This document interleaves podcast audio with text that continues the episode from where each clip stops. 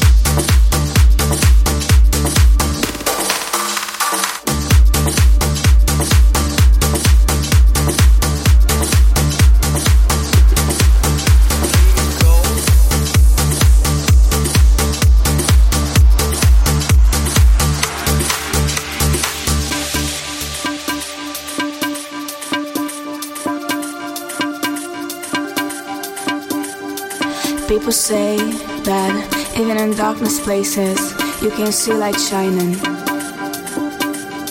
You can find your way out, no matter what it takes and how hard it is. True shine can always beat the dark, even if it seems stronger, runs faster. You should never give up.